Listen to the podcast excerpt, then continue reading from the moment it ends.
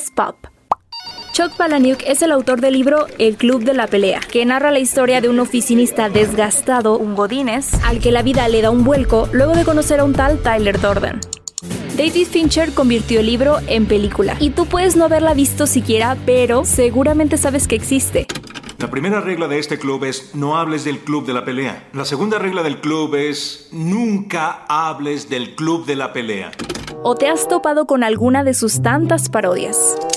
El análisis de hoy es un poco diferente porque el acopio de información no lo hice yo sino el propio Chuck Palahniuk en el prólogo que escribió para la decimacuarta reimpresión de su libro El Club de la Pelea. Porque sí, 14 veces ha sido reimpreso tan solo en editorial de bolsillo. El libro y la película conectaron con el público a tal nivel que se convirtieron en identidad para ciertas generaciones alrededor del mundo. La forma en que tantas vidas fueron tocadas por este fenómeno pop, el mismo Palahniuk la explica mucho mejor que yo en el prólogo antes mencionado, y a reserva de ser oportunista, me basé directamente en él para preparar la siguiente paráfrasis.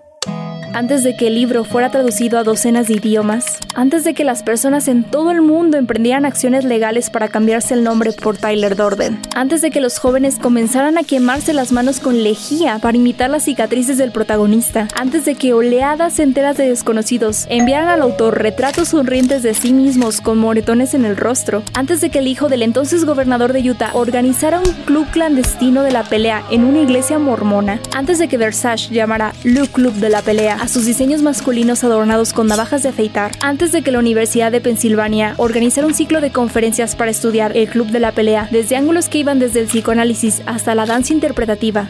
Antes de todo eso, había solo un relato.